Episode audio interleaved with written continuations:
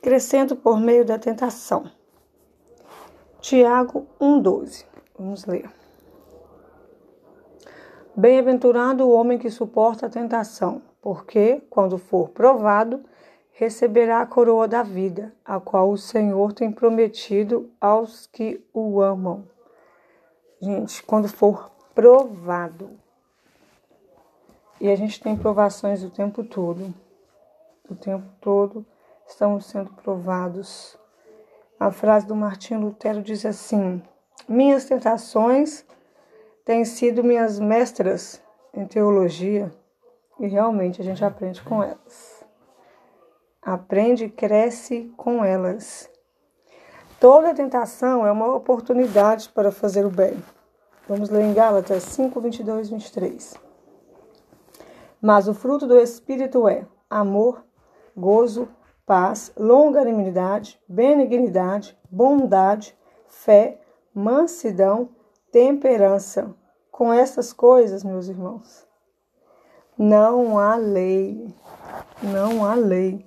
Quando o Espírito Santo controla a nossa vida, ele produz os frutos. Ele produz esses frutos que acabamos de ler em, 5, em Gálatas 5, 22, 23. E ele controla. Ele controla a nossa vida. A gente permite que ele entre, que ele controla, que ele nos guia. A gente quer ouvir a voz, a gente permite, permite.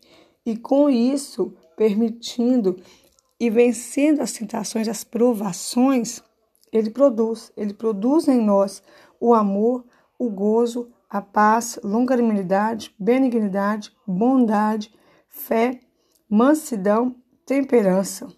E não há lei contra esses, contra esses frutos, não há lei. É, é maravilhoso. E aí vai do caráter da pessoa escolher ou não os frutos, escolher ou não essas tentações, passar por essas tentações, é, vencer essas tentações, não se deixar levar pela vontade da carne. E nós temos, cada um, claro, é, foge de alguma maneira, tenta fugir das tentações de alguma maneira.